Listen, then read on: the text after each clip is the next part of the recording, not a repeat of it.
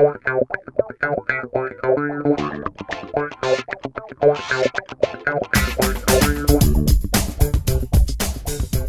Olá, padeiras, padeiros e apoiadores. Vamos começar o nosso Entre Dobras podcast da Rede de Padeiras. Confiram a seguir a entrevista com a Yasmin Tavares. Nela, a Yasmin fala sobre a experiência como head baker de uma grande padaria do Rio, sobre Nata, a escola de panificação que tem revelado muita gente talentosa, e, claro, sobre os desafios de ser mulher no ambiente da panificação. Aqui é Júlia, administradora da Rede de Padeiras e apresentadora desse podcast e padeira do Piccola Padaria. Aproveitem!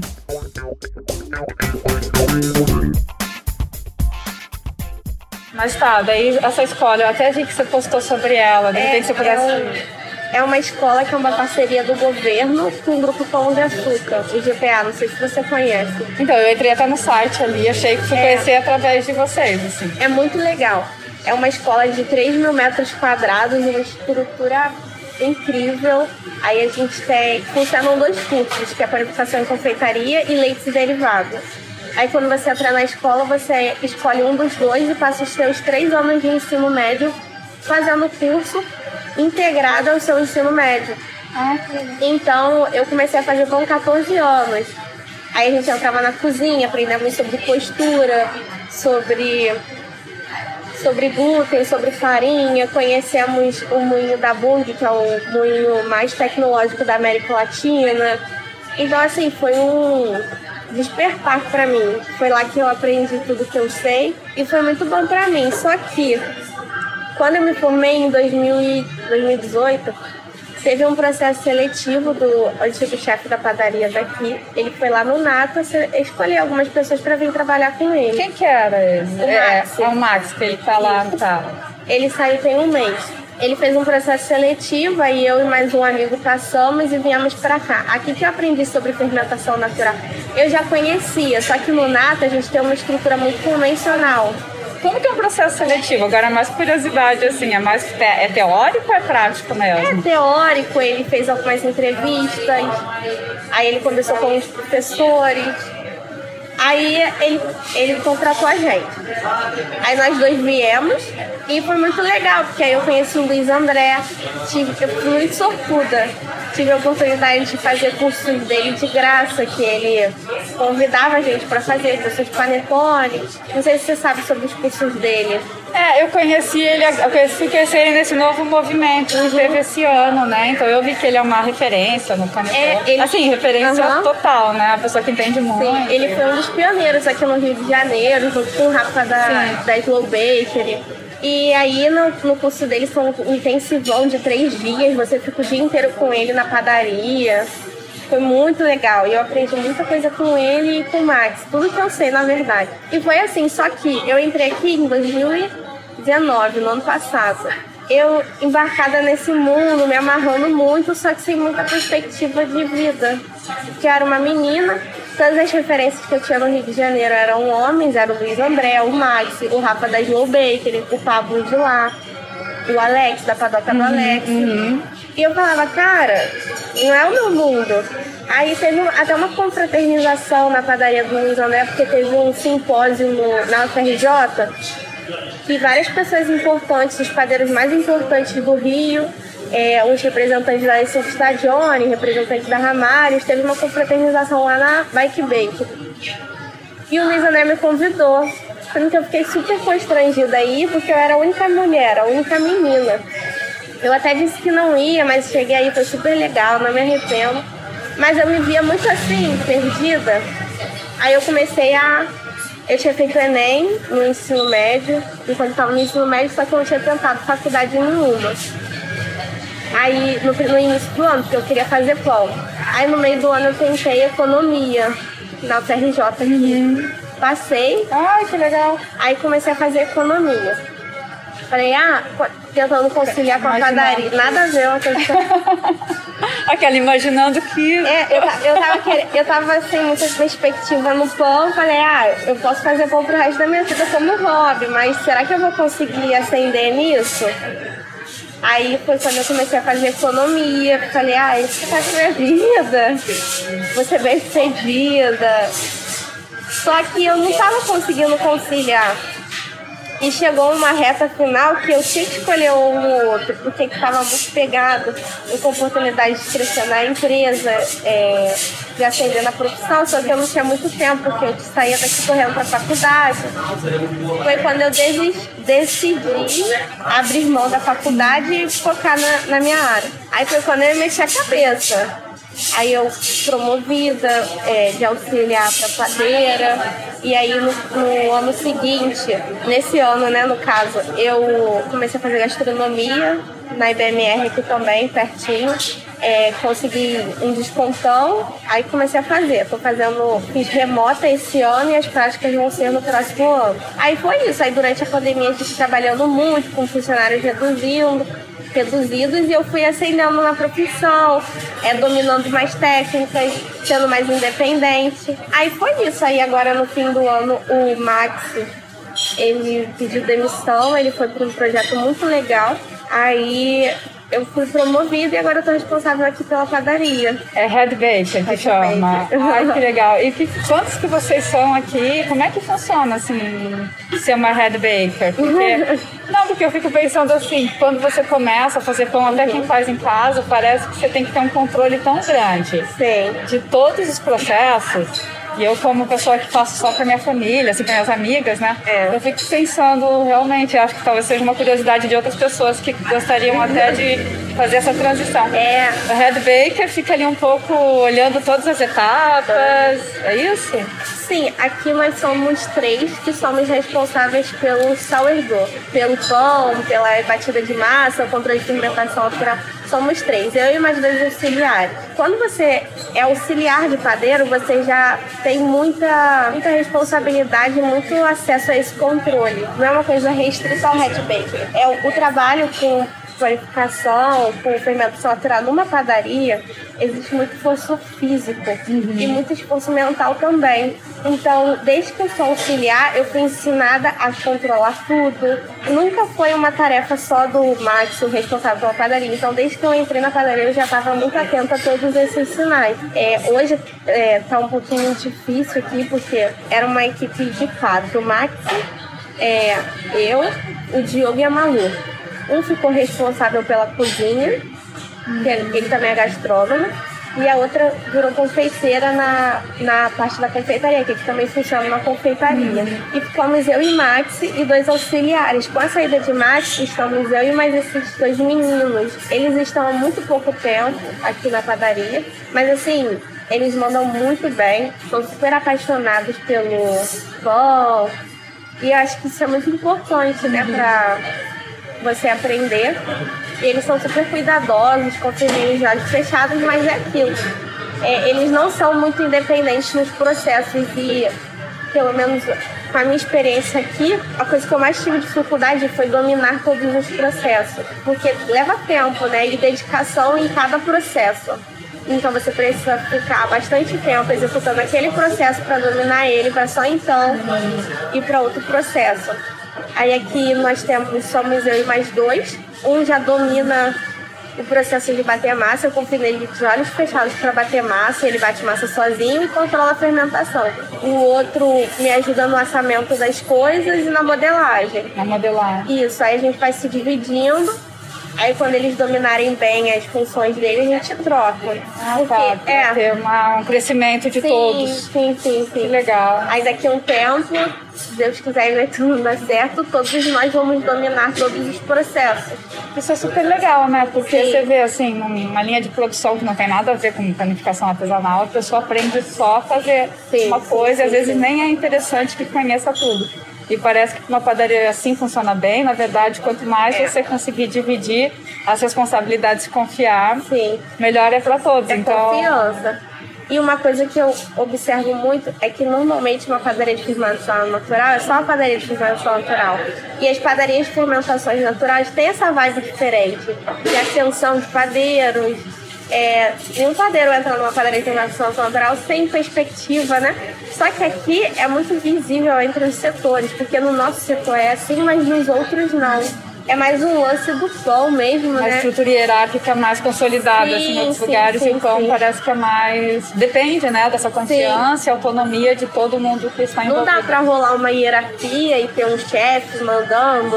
Com pão não rola isso, porque são vários processos simultâneos. Não, não tem como. Então eu acho isso muito legal. Assim, a gente tenta contagiar os outros setores, só que aqui são setores bem independentes um do outro. E com o pão aqui sempre foi assim, a gente aprendeu muita coisa com o Luiz André também, o Max. Aqui também foi o primeiro. A primeira padaria que ele foi responsável.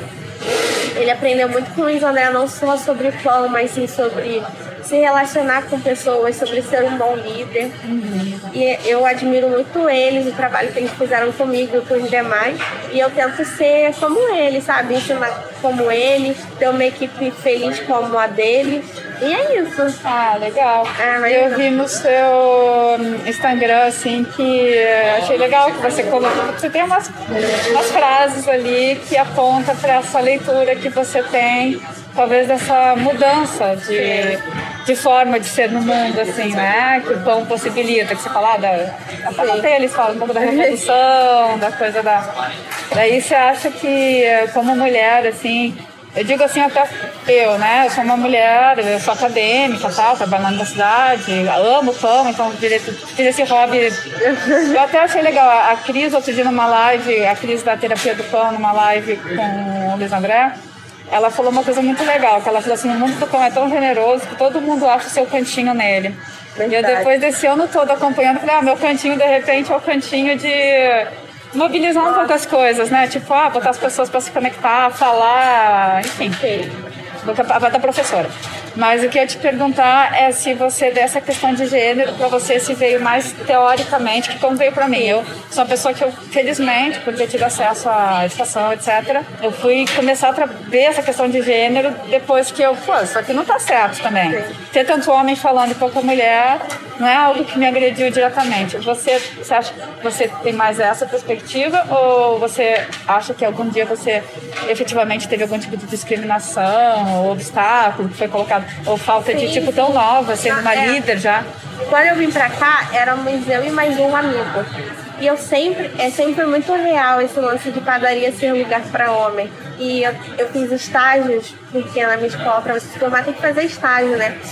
E no meu estágio eu, fiz, eu fazia couver, pão de salvador pra, uma, pra um restaurante, uma pizzaria. Eu era a única menina, então eles me respeitavam muito, eram senhores, sendo que era um ambiente muito machista, com a forma deles falarem, por mais que me respeitavam, mas eu me sentia desrespeitada.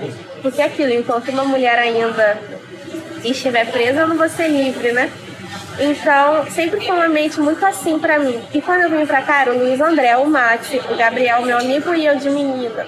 Aí, sempre que precisava de alguma coisa, ajustar alguma ficha, era a Gabriel que perguntava: ah, pegar uma farinha? Gabriel que pegava. É, ah, ficar responsável por coisinhas. Era sempre o Gabriel, até que o Luiz André virou pro Max, sendo que o Gabriel ele tava aqui, mas ele não tava tão feliz como eu. Ele já tanto que ele saiu em dois meses. Ele foi, ele, ele passou pra medicina, enfim, ele seguiu o sonho dele que é outro. E o Luiz André falou pro Max, ô Max, a gente, mesmo sem querer, a gente tem esse pensamento machista.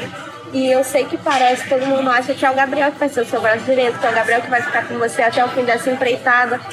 Mas se a gente parar pra pensar bem, é a Yasmin que tá contigo todo momento, que tem muita atenção, que fica querendo aprender sempre. Foi quando o Max se ligou e começou a investir mais em mim e me dar mais atenção, porque era assim, chega e incomodava, sabe? E sempre foi assim. Aí, uma coisa que também eu sempre pensei muito foi é que eu não conheço muitas padeiras mulheres.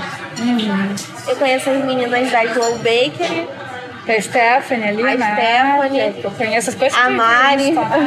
ela estudou no Nata também. Ah, legal. A Benedita, não sei se você conhece, Não. é daqui do Rio. E assim, no Rio eu não tenho mais muitas referências de meninas. Aí eu ficava, poxa, Max, tem um monte de cara foda. E as mulheres? Uhum. E tal, aí, aí ele falava, Yasmin, você que tem que ser essa menina foda, você que tem que ser a referência do Rio de Janeiro de uma padeira. Aí foi mais esse sentimento de mudar esse cenário machista no Rio de Janeiro que fez mais sentido ainda na minha profissão. Ai, que legal. Sim. Aí, nossa, aí hoje eu sou muito feliz na fazendo pão muito mais feliz do que eu já fui. É, todas as dúvidas que eu tinha, os questionamentos em relação a seguir essa área ou não cessaram. Hoje eu sei, eu sou muito mais decidida, sabe? Sei bem o que eu quero, só que continua sendo uma realidade muito machista. Quando eu acendi aqui como chefe da padaria, me ofereceram um salário menor. É bizarro as coisas que acontecem, né? E eu sou muito nova também. Uhum. Aí é muito complicado. E aí, com essa questão do salário, você pensou assim, eu vou aceitar e depois eu vou negociar? Não, ou você conseguiu eu, inclusive, se... É, não, eu não aceitei, não tem como. Eu namoro com o Maxi hoje e a gente conversa muito sobre isso e não foi uma coisa assim negociável. Porque quando ele entrou, desculpa sempre que eu sou muito novinha, tenho muito pouca experiência, sendo que o Maxi, quando ele entrou aqui, ele tinha 20, eu tenho 19, ele tinha acabado de fazer 20 ele só tinha nove meses de experiência da Slow. Eu tenho dois anos de experiência que sou mais nova, mas mulheres amadurecem mais rápido. Não, e se naturalizou muito isso, Sim. né? De achar assim, ah, você tá indo bem, e aí quando você vai ver, te oferecem algo que é inferior a um outro homem na mesma situação, que estivesse tão bem, ou às vezes até inferior, né? Tipo, que tivesse as mesmas habilidades que você tem, e seja grata, às vezes tem uma postura Sim. social, né? É, tipo, você é nome, você está te dando essa oportunidade, não sei o que. Sendo que na real a gente sabe que não é isso. Eu aprendi a valorizar muito o meu trabalho e o que eu sei fazer, porque antes é, eu não tinha muito essa percepção. Eu sei que meu trabalho é incrível, é raro, não é qualquer pessoa que consegue chegar aqui e fazer o que eu ofereço hoje. Então, essa é, identificação, essa briga comigo mesmo, esse entender quem eu sou, me ajudou muito. Porque se fosse um tempo atrás, com a mente que eu tinha um tempo atrás, ou a mente que eu fui ensinada a ter, eu não teria tipo firmeza. É, eu acho que eu li alguma coisa assim no seu Instagram. É. Tipo, ah, eu fui ser a pessoa que eu não achava Sim. antes. Alguma, eu achei muito é, bacana. É porque, não sei se aconteceu com você, mas comigo eu fui ensinada sempre a ser grata, uhum. a falar com jeitinho não, não gostou, mas tem que ser falar direitinho.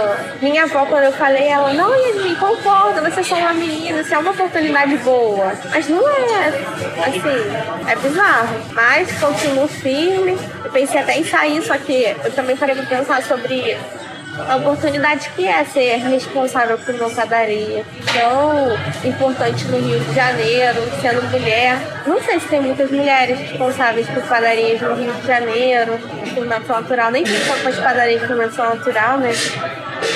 Aí foi isso. Ah, legal. Eu, eu vim aqui, já comprei duas vezes, né? Que meus pais moram, eles moravam nessa rua aqui. Então, é nova, né, Alfa? É, tem um ano. Um ano, é. Enquanto, dois anos. Enquanto eles moravam aqui na esquina, me surpreendi até quando eu vim. E tá maravilhoso, assim, os pães. E eh, peguei o pão branco, que eles chamam de pão branco, mas tem um pouco de farinha integral ali, né? É, é, a gente põe 7% de integral. É, e, e, realmente, você tá num espaço hoje que é importante, né? Você tem, você tem outras meninas, assim, que te olham já, você já percebe isso, que tem outras meninas que, que veem você e falam assim, poxa, se ela tá ali, eu também posso estar que eu tenho uma percepção e agora fazendo isso que eu comecei a perceber que a gente está passando por uma revolução do pão mesmo desse ano, né? Muitas pessoas fazendo e padarias abrindo, muitas mulheres justamente que não tinham emprego achando no pão um ganha-pão, literalmente. Sim. E aí eu fiquei pensando assim desse papel de mapear e de trazer essas vozes para não ficar só. Nossa, aí, eu, o que eu mais amei no seu Instagram é que ali eu tive a oportunidade de conhecer muitas mulheres padeiras, né? Que assim, na rede social a gente vive numa bolha, né? Que não aparece tantas coisas é, pra só as referências, assim, que Sim. todo mundo acaba que tem, né? Nossa, eu seguindo todo mundo. Ah, é que eu, eu tenho uma visão, comecei a perceber que o espaço é tão grande. Pão é algo que todo mundo gosta, quase todo mundo gosta, precisa. E quanto mais padeiros e padeiras tiverem, melhor vai ser o universo, porque tem pão para todo mundo e tem lugar para todo mundo, né? E, e então... por um tem, assim, no Rio de Janeiro, a Slow acho que foi pioneira no Rio, né? E só tem seis anos, né? Sete. Tem poucos anos. Então é uma coisa muito nova aqui. E começou por homens brancos, quase não tinha menina. Hoje que a gente vê mais meninas, as meninas que estão na área são muito novinhas. Tem a Stephanie, a Mari, tem. Eu conheço umas meninas também da Artesanos Baker, mas são muito novinhas. Então tem muita coisa pra rolar ainda. Não tem. E vocês têm algum negros. grupo de WhatsApp? Não. Eu vi, assim, e a minha surpresa, surpresa não, não, teve, não tive surpresa nisso, mas infelizmente consolidação, quando eu até comecei a pensar a rede, eu vi que a gente ainda está transitando num universo super elitizado, né? De mulheres brancas, Sim. lá, que podem às vezes se dedicar não vocês que estão ficando uhum. para se profissionalizar, mas assim, mulheres às vezes que têm meu perfil, que decidiram gostar disso. E, então eu comecei a sentir também essa falta de representatividade das pessoas negras, né? Das mulheres negras, principalmente. Eu é. tenho uma mulher ver negra no nosso perfil todo. Sim. Então... Um, um, dos meninos que me ajuda hoje é, é negro e gay. Então ele passou por uns perrengues eu briguei muito com ele. Ele já foi, ele tava na confeitaria, queriam transformar ele pra SG. Eu falei, não, ele é um menino bom e ele é muito dedicado, ele é muito esforçado, ele é muito apaixonado pelo que faz. Assim, é uma pessoa que eu confio de olhos fechados. Tudo que você ensina, ele vai certinho, sabe? Ele confia em você. Assim, é, isso, pra mim não tem preço. E uma coisa que eu tava até conversando com o Max esses dias é o significado do pão pra muitas pessoas. Pra muitas pessoas o pão é o ganha-pão. Para muitas pessoas, pão é o que dá sentido, pão é o hobby, pão é o escape. Só que a nossa realidade, pão é a nossa profissão, né? Se a gente não fizer isso bem feito, a gente tá lascado. Então, assim, a gente dedica a vida a isso. Eu me mudei, tô morando aqui na Barata Ribeiro, me mudei pra cá pra me dedicar mais. E assim, passamos uns perrengues no Natal mesmo, eu fiquei 29 horas aqui, direto, morando aqui atrás. Assim, são coisas. Da demanda que teve, é isso? Somos muito poucos. O Max saiu no início de dezembro. Não deu tempo de contratar ninguém, assim, fora do normal. E você consegue se cuidar não... também ou você acha que você está naquele momento Tô de me jogar momento. na profissão e depois. É, sim, só que eu acho errado, eu não concordo com esse estilo de vida, nem nada do tipo. Mas eu concordei em passar por isso por um tempo. Eu acho que não vale a pena, mas acho que eu tô disposta a isso por um tempo que seja. Um tempo, sei lá, pra fazer nome, vai ser bom pra minha carteira, eu preciso da grana. Uhum. Então, estamos sujeitando a isso por um tempo. Mas a longo prazo eu não me vejo nessa rotina. E qual é o sonho de uma Red Baker assim hoje? Né? 19 anos já chegou, então você, você, ou você vai dia a dia, assim, ou você pensa é. assim, ah, eu gostaria de ter uma no futuro, né? Você pensa alguma coisa não assim sei. ou é muito. É uma correria tão grande que. eu me vejo num projeto que faz sentido, sabe?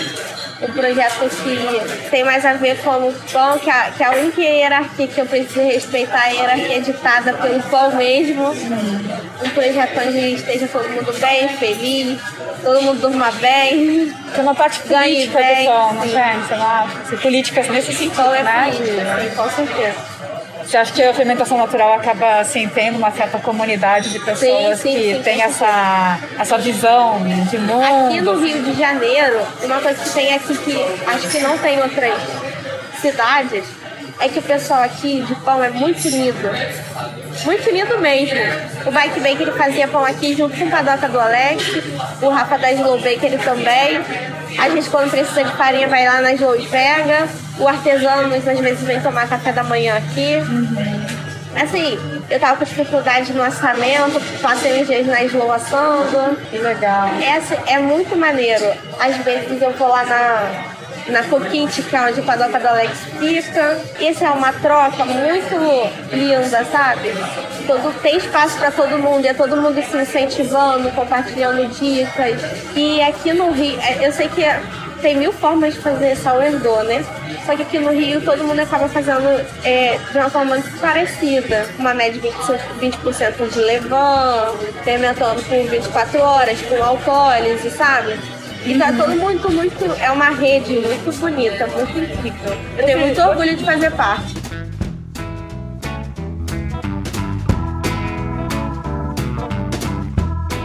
É isso, pessoal. Essa, esse é o nosso projeto piloto do primeiro podcast da Rede de Padeiras, contando a história da padeira Yasmin Tavares, do Rio de Janeiro. Fique conosco e vamos esperar os próximos podcasts com a história de vocês que fazem parte da rede. Um abraço.